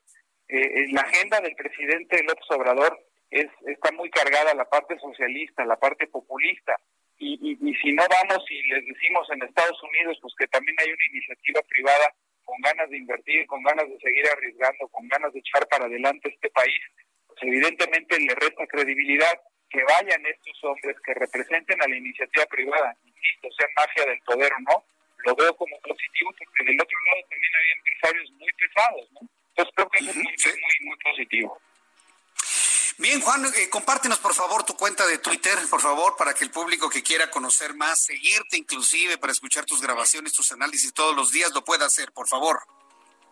Claro, en arroba Juan S. Musi, mi querido Jesús Martín, arroba Juan S. Musi, con el gusto de poder ayudarlos a, pues bueno, aconsejarlos en materia de finanzas personales, cualquier duda de la índole económica y financiera, con el gusto de formar parte de tu equipo, mi querido Jesús Martín, arroba Juan S. Arroba Juan S. Musi. Mi querido Juan, te envío un fuerte abrazo y siempre muchas gracias por tu participación. Fuerte abrazo, Juan. Lo mismo, mi querido Jesús Martín. Estamos en contacto. Gracias. Estamos en contacto. Que te vaya muy bien. Juan Musi. Escríbale y sígalo. Arroba Juan S. Musi para que pues, esté en contacto con el mejor análisis económico financiero que usted encontrará en redes sociales. Y en la radio, por supuesto. Voy a, a los anuncios. Regreso enseguida. Le invito para que me siga en nuestro chat de YouTube. Jesús Martín MX. Escuchas a Jesús Martín Mendoza con las noticias de la tarde por Heraldo Radio, una estación de Heraldo Media Group. Escucha las noticias de la tarde con Jesús Martín Mendoza. Regresamos.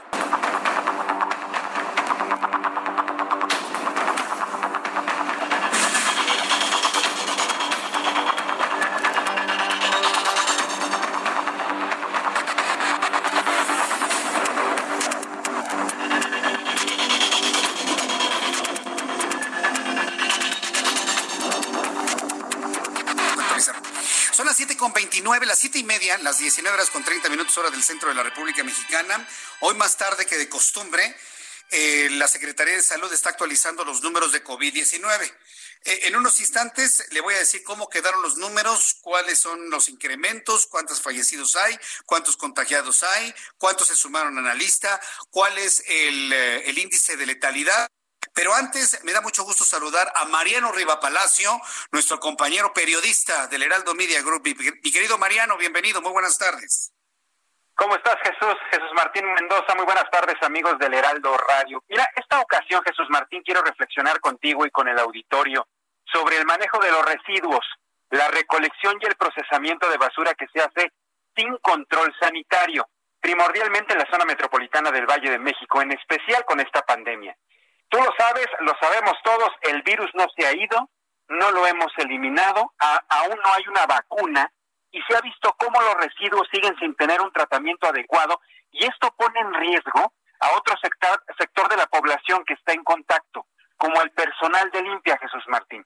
Según Héctor Castillo Bertier, él es del Instituto de Investigaciones Sociales de la UNAM, el cubreboca se ha posicionado como uno de los insumos más representativos de la seguridad pero su manejo inadecuado lo convierte en una posible fuente de contagio por coronavirus u otras enfermedades virales. El especialista dice que cuando es arrojado a la basura, pasa de protector a foco de infección, porque en la mayoría de los casos Jesús se mezcla con los desechos cotidianos. Y al respecto, Rocío Valdés, académica de la Escuela Nacional de Enfermería y Obstetricia, aprovecho para decir lo que ya nos comentó, indicó que el cubrebocas tiene que colocarse de manera correcta, es decir, cubriendo nariz y boca y nunca se debe tocar el cubrebocas por la parte interna. Hace 42 años, Jesús Martín, cuando se hicieron las primeras investigaciones sobre la basura, aparecían unas bolsas verdes, no sé si lo recuerdes, en todos los tipos de tiraderos que existían en las imágenes que tenemos de la televisión e imágenes periodísticas. Esas bolsas, Jesús, eran características de los desechos hospitalarios. A partir de ese momento se comenzó con la separación para dar una designación final, pero fíjate que esto no ha ocurrido al 100%. Todavía en la actualidad los camiones de basura continúan revolviendo los desechos.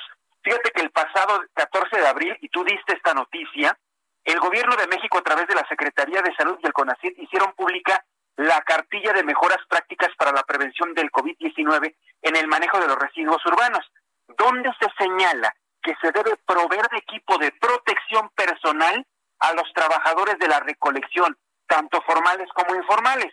Déjame comentarte, Jesús, que lo que yo he visto, los recorridos que he hecho y con el personal que he platicado, la mayoría no cuenta con este equipo. Incluso muchos de los recolectores de basura, Jesús, ni siquiera cubrebocas usan. Entonces, para evitar que el personal de limpia se pueda infectar, el especialista de la UNAM invita a la ciudadanía, nos invita a nosotros a realizar en la siguiente medida, en la medida de lo posible, y tienen que ser adultos quienes lo hagan. Nos piden que aplicar a nuestros residuos, es decir, a nuestra basura, un tercio de taza de cloro por cuatro litros de agua. O podemos aplicar cuatro cucharaditas de cloro por un litro de agua. De esta manera, dice, ayudaría a disminuir el riesgo de contagio a quienes manejan y procesan la basura que nosotros estamos desechando. Recordemos que en la Ciudad de México, Jesús Martín, producimos alrededor de 13 mil toneladas todos los días. Pues ahí está la recomendación. Los adultos tienen que hacer este tipo de cosas, los niños no. Y, y, aprovecho también para decirlo, Jesús, ya para terminar mi participación contigo, están hablando de combinar cloro con agua, ¿eh? Nada más porque hay personas que han combinado cloro con otros eh, químicos y vienen exactamente las fatalidades, vienen los problemas respiratorios, incluso las muertes, por el temor de que en casa pues esté el virus, ¿no? Y empiezan a, sanitizar de manera, por decirlo de alguna manera, este, pues, eh, eh, con lo que se tiene a la mano, exactamente, y se pueden combinar químicos que nos pueden hacer daño a nuestra salud. Pues ahí está la reflexión, otro sector de la población que también está sufriendo por el contacto que tiene por la basura que nosotros desechamos todos los días. Correcto, Mariano, pues muchas gracias por esas recomendaciones. Se trata de pensar en los demás con estas acciones que se plantean. Eh, ¿Cuáles son tus redes sociales, tus formas de contacto para que el público esté en sintonía contigo todos los días, eh, eh, Mariano? Muchísimas gracias, Jesús. Arroba JM Rivapalacio, JM Rivapalacio en Twitter y en Instagram también estamos igual. Mariano Rivapalacio ya en Facebook, Jesús. Muchas gracias, Mariano. Te envío un fuerte abrazo. Gracias. Igualmente, amigo. Muy buenas tardes. Hasta luego, buenas tardes. Todos los miércoles, Mariano Riva Palacio, aquí en el Heraldo Radio, para que usted nunca se lo pierda, y eso me parece que es muy importante. Y, y voy a reiterar y quiero subrayar lo siguiente que ha comentado Mariano. Dejemos de tratar a las personas recolectoras de basura como subhumanos. ¿Sí? Cuando toque la campana, usted salga con su bote de basura y entréguelo en, México nos hemos vuelto una sociedad horrible, y se los digo horrible, porque yo he conocido mucha gente en varias colonias de la Ciudad de México y en otras partes, en donde son incapaces siquiera de voltear a ver a las personas que recolectan la basura en la Ciudad de México. Deberíamos estarles agradecidos de que se llevan nuestros desechos. Ah, no, llegan, hay que se lo lleve el de la basura, yo pago mis impuestos y tiran la basura en la calle. atención, Colonia Florida, no sean de esa gente, ¿eh? Yo sé que son muy fifís, pero salgan cuando el camión de la basura está en la esquina y tiren sus desechos con los recolectores de basura. La colonia Florida, la colonia del Valle, la colonia Narvarte, muchas colonias de Coyoacán. Me ha tocado ver que ah, se, paran el cuello, yo porque voy a salir a tirar la basura y la dejan en la calle. Llegan las ratas, llegan los perros, abren las bolsas y es un verdadero tiradero. Y se los tengo que decir, no sean payasos y lo tengo que decir abiertamente porque nadie lo dice, nadie lo dice, pero yo sí se los digo, señores. Traten con decencia, con amabilidad a los recolectores de basura y cuando toquen la campanita, salgan y tiren su basura. No necesitan tener sirvientes o sirvientas para que lo hagan. Usted, usted háganlo. Ah, que es que no pasa el camión, Jesús Martín. Entonces guarde su bolsita para cuando el camión recolector de basura pase y usted lo deposite en el lugar y no lo ande dejando en la calle. He recibido una gran cantidad de comentarios. Ahora que ya empezaron las lluvias y que empiezan las inundaciones, son colonias donde supuestamente hay gente pensante, donde supuestamente hay gente con posibilidad económica, las que más se inundan. ¿Por qué? Porque les encanta dejar la basura en la calle porque no consideran digno de, ellos o de ustedes el salir de su casa y tener contacto con un hombre o una mujer recolectores de basura. Eso de verdad habla muy mal de muchas sociedades de la, de la, Ciudad de México y de otras partes del país, por supuesto. Entonces, ahora que Mariano ha planteado esto, piensen los demás. Sanitice los, los desechos orgánicos que usted deposite en la basura para que las personas no se contagien. Algo que se me antoja difícil si ni siquiera sale la gente a tirar la basura la deja en la calle. Entonces, sí me detengo en esto porque es un asunto de comportamiento social que ha cambiado mucho en México. Nos hemos enfermado de importancia. Todo el mundo se siente amigo de fulano, amigo de sután. Yo, no hombre, para eso pago mis impuestos y ni siquiera los pagan, los evaden. No, no, pues no puede ser. La verdad que bueno que Mariano ha planteado esto, me parece muy bueno. Bien, vamos a revisar rápidamente los números de COVID-19. Hoy la Secretaría de Salud, en lugar de darlos a conocer a las 7, los dio hasta las 7.32. Bueno, sus razones tendrá para haberse tardado tanto tiempo, pero debo decirle que hoy es el día más grave en cuanto a contagios de COVID-19. Nada más el día de hoy, en las últimas 24 horas, se han sumado a la lista 6.995 casos de contagio. Ayer había 268.008, hoy hay 275.003 personas. Tan solo en 24 horas se han sumado 6.995 personas. Es el día con el más alto índice de contagio en toda la pandemia que se declaró desde el mes de marzo. Hoy es el peor día y es donde más gente he visto en la calle. Yo le he dicho, vamos a ver cómo nos va dentro de los siguientes dos o tres semanas, cuando empiece la gente a caer enferma porque se contagió, porque, ay, el virus no existe, ay, es que el presidente ya hasta salió a Estados Unidos, yo también voy a hacer lo mismo. Bueno, para que usted lo vea, 275 mil tres personas transmitidas. Hay 80 mil 893 sospechosos. Ayer había 77 mil 703. Hay 27 mil 891 mexicanos con la enfermedad activa. Ayer había 20 20.555 personas más. Entonces, está plana la curva, ¿verdad que no está plana? Y personas fallecidas hoy se sumaron a la lista 782 personas. Dos aviones repletos de pasajeros estrellaron el día de hoy. 782 personas mexicanos que fallecen por COVID-19. La lista está en 32.796 al día de hoy. Índice de letalidad igual que ayer en 11.92%, mientras en el mundo la letalidad por COVID-19 está en 4.8%. Prácticamente está al triple. En México se mueren tres veces más las personas por COVID-19 que en promedio en el mundo. Entonces, esto es como para analizarlo, comprenderlo, pero nuestro presidente anda viajando. Justin Trudeau dijo, yo no voy a viajar. Fíjese lo que le voy a plantear, ¿eh? Justin Trudeau dice, yo no voy a viajar porque estamos en una situación de COVID, entre otras cosas. Evidentemente es más importante lo político que lo demás, pero también justificó el asunto del COVID como somos países con alto índice de contagio y alto índice de muertos, si yo salgo a los Estados Unidos, tengo que regresar a, Canadá y me tengo que resguardar al menos 15 días de cuarentena para evitar algún tipo de contagio. Y yo no puedo dejar de hacer actividades durante 15 días. Eso justificó Justin Trudeau. Ahí le va la pregunta. Dígame usted, ¿usted cree que Andrés Manuel López Obrador, después de regresar de Estados Unidos, se va a resguardar 15 días? Respetando el mismo protocolo por los países que tenemos alto índice de contagio? ¿Usted cree que lo va a hacer? ¿Que se va, a ir, se va a ir a meter a su casa de Tlalpan, porque no vive en Palacio Nacional, vive en Tlalpan? Se va a ir a meter a su casa de Tlalpan 15 días sin dar conferencias de prensa y demás, como una cuarentena estipulada por el alto índice de contagios que tenemos en México y sobre todo los que hay en Estados Unidos? ¿Usted cree que lo va a hacer? hombre, ya tiene agenda para el día. Tiene agenda para recibir a los padres de los desaparecidos de Ayotzinapa. Nada más para que vea, ¿eh? Cómo este asunto de los protocolos para el COVID-19 es letra muerta el día de hoy. Enférmese quien se enferme, pase lo que pase, muérase quien se muera. Necesitamos trabajar, necesitamos reactivar la economía. Esas son las argumentaciones. Y vea usted el número de personas que han fallecido y los contagios prácticamente en 24 horas, 7 mil. Saludo con gusto a Leticia Ríos, nuestra corresponsal en el Estado de México. Fíjese, hablando del COVID-19 que ha tenido su impacto en la economía y en la generación de empleos, pues ven en el Estado de México muy complicado que se regrese a los niveles que se tenían antes de la pandemia. Leti Ríos, adelante, te escuchamos. Muy buenas tardes.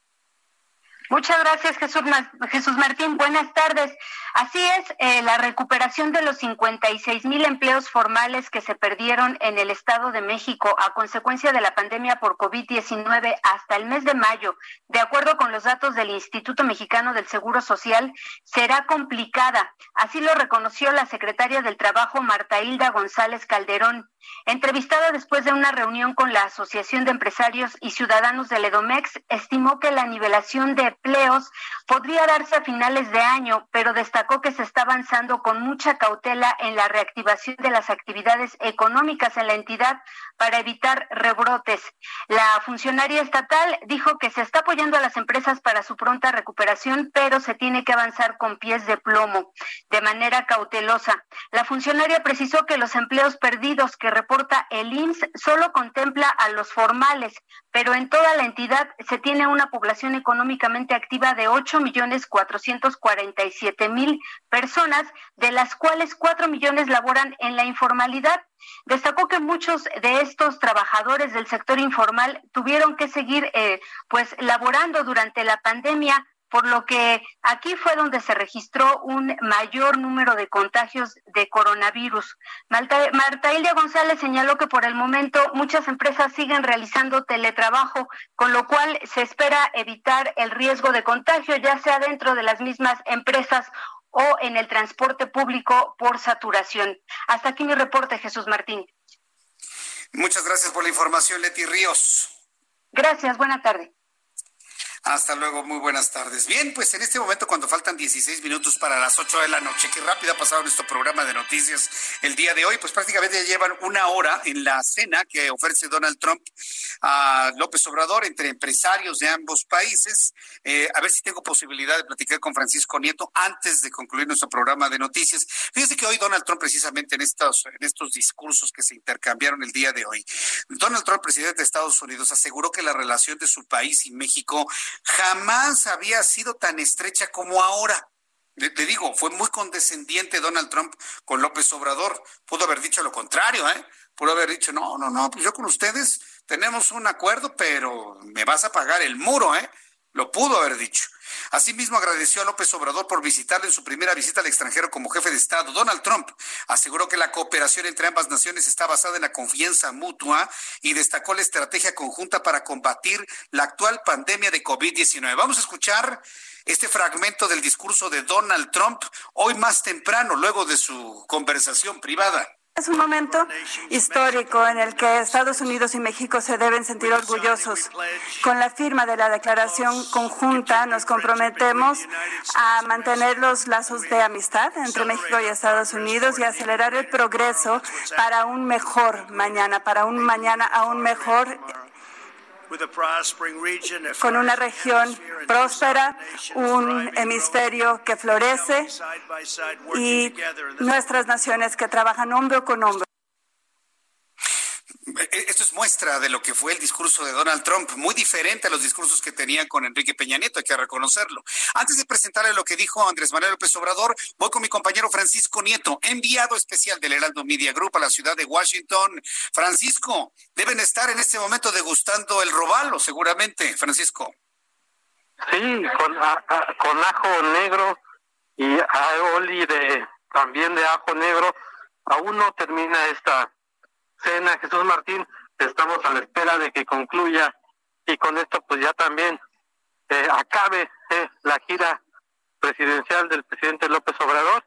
Eh, como lo había comentado hace un momento, están llegando más mexicanos a las afueras de la Casa Blanca, donde están a espera de que el presidente pues salga en su camioneta. seguramente no podrá platicar con ellos porque hay que recordar que la seguridad fuera de México, en este, en este caso en Estados Unidos, es parte del servicio secreto. El servicio secreto ha sido muy estricto en la manera en cómo ha resguardado al presidente López Obrador y seguramente estará hablando o despidiéndose con ellos a lo lejos eh, veremos qué sucede y veremos si tenemos la oportunidad de platicar con alguno de los eh, empresarios que están en estos momentos en estos momentos degustando el róbalo. Oye, Francisco, ¿cómo está la disposición de medios de comunicación, tanto mexicanos como extranjeros, en donde tú te encuentras? ¿En realidad hay cobertura de esto? ¿Lo ves en comparación de otros momentos? ¿Cómo lo evaluarías tú, Francisco? Fíjate que la cobertura tanto de, medios de comunicación de México como de Latinoamérica sí se nota, pero la cobertura ya estadounidense eh, casi no. Eh, los medios de comunicación en este país están más eh, concentrados en la polémica o en las declaraciones que dio días, eh, días anteriores el presidente Trump respecto a, que va a obligar a los gobernadores a que abran las escuelas en otoño y ah, sobre esta pues controversia que dio un cantante de que también busca ser candidato a la presidencia de la República aquí en, en, Estados Unidos. Los medios eh, estadounidenses están más concentrados en esos temas que en la visita del presidente López Obrador. Mira, qué interesante dato. Esto me parece que es muy interesante en cuanto a la cobertura local. Y bueno, pues Francisco, estaremos muy atentos en nuestros servicios informativos del Heraldo Media Group de cómo termina esta cena. Muchas gracias, Francisco. Estamos pendientes, Jesús Martín. Que te vaya muy bien y buen regreso a México. Gracias. Es nuestro enviado especial Francisco Nieto, la ciudad de Washington, quien ha estado, pero al pie del cañón, minuto a minuto, haciendo todas estas observaciones de coberturas, medios locales, medios mexicanos, la llegada de los empresarios, la comitiva de Andrés Manuel López Obrador, los discursos. Vaya, hemos tenido una cobertura completísima que usted ha podido seguir a través de los servicios radiofónicos del Heraldo Media Group, a través de los servicios televisivos del Heraldo, en fin, una cobertura completísima para que usted usted conozca con todo detalle cómo le ha ido Andrés Manuel López Obrador allá. Eh, yo le invito a que mañana revise Heraldo de México, la edición impresa, porque va a tener gráficos, va a tener fotografías, va a tener momentos, declaraciones, sondeos, la cobertura de Francisco Nieto como noticia principal. Por supuesto, lo vamos a combinar también con todos los detalles que conocemos hasta el momento de la detención de César Duarte en Florida, las declaraciones de Marcelo Ebrard, las declaraciones del gobernador de Chihuahua, las reacciones de la Fiscalía General de la República, en fin, vamos a tener una edición muy completa de colección, así que no se la vaya a perder el día de mañana. Primera acción que usted haga levantándose temprano, buscar el Heraldo de México en su edición impresa para tener este documento y atesorarlo para posteriormente con el tiempo ir comparando declaraciones, discursos, momentos, fotografías. Vaya, va a ser un compendio periodístico que no va a poder encontrar en ningún otro lado más que en el Heraldo Media Group, el Heraldo Impreso, el Heraldo Web, el Heraldo Televisión y por supuesto a través del Heraldo Radio. Bien, le quiero presentar lo que, dijo Andrés Manuel López Obrador, un fragmentito de estos discursos que conocimos en, en el Rose Garden, allá en eh, la Casa Blanca, después del encuentro privado que sostuvieron ambos y de esta manera, bueno, pues eh, desearon mutuos acuerdos en lo que, bueno, pues ya muchos a través de las redes sociales consideran un apoyo tácito de Andrés Manuel López Obrador a la reelección de un Donald Trump. Vamos a escucharlo. El tratado es una gran opción para producir, crear empleos y fomentar el comercio sin necesidad de ir tan lejos de nuestros hogares, ciudades, estados y naciones.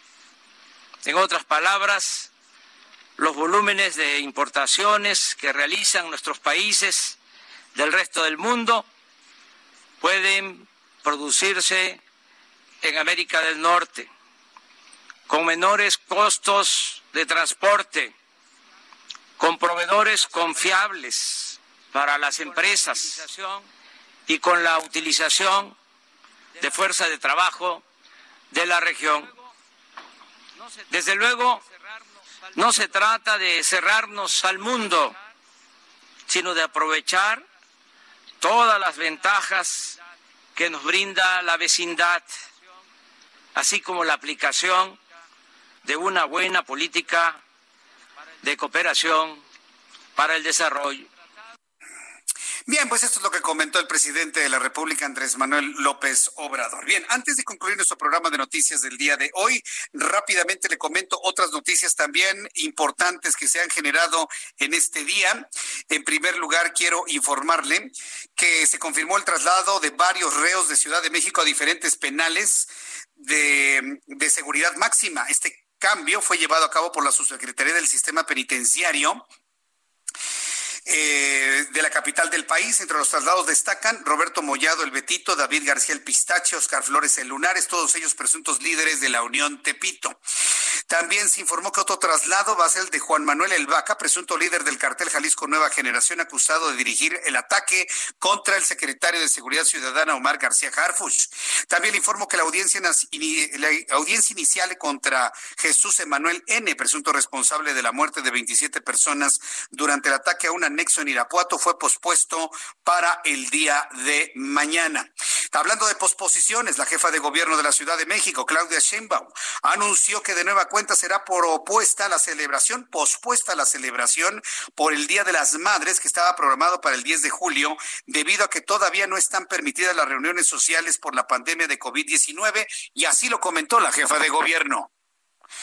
Bueno, le comento que ha pospuesto ya la jefa de gobierno la celebración del Día de las Madres y bueno, pues no habrá tal el próximo 10 de julio.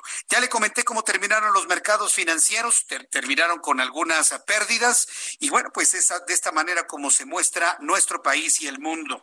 La pandemia de COVID-19 muestra los límites del populismo que niegan la realidad, dice Angela Merkel, la líder de Alemania, que bueno, pues Alemania está tratando de salir adelante de la realidad que tiene. Bien, con esto hemos terminado nuestro programa de noticias. Le invito para que en las siguientes emisiones del Heraldo Radio y el Heraldo Televisión llegue, lleve usted el seguimiento del final de esta cena que ha ofrecido Donald Trump a la delegación mexicana. Mañana temprano regresa el presidente Andrés Manuel López Obrador, va a descansar todo el jueves porque tiene agenda de actividades el próximo viernes Hijo, las críticas van a estar, pero a, todo lo que dan el día de mañana. Lo vamos a platicar mañana a nombre de este gran equipo de profesionales de la información. Soy Jesús Martín Mendoza y le agradezco. Mañana, dos de la tarde, Heraldo Televisión, seis de la tarde, Heraldo Radio, por su atención. Gracias y le deseo que tenga usted muy buenas noches. Esto fue Las Noticias de la Tarde con Jesús Martín Mendoza. Heraldo Radio, la H que sí suena y ahora también se escucha. Regresamos con todas las medidas de Even when we're on a budget, we still deserve nice things. Quince is a place to scoop up stunning high-end goods for 50 to 80% less than similar brands. They have buttery soft cashmere sweaters starting at $50, luxurious Italian leather bags, and so much more. Plus, Quince only works with factories that use safe, ethical, and responsible manufacturing. Get the high-end goods you'll love without the high price tag with Quince. Go to quince.com/style for free shipping and 365-day returns.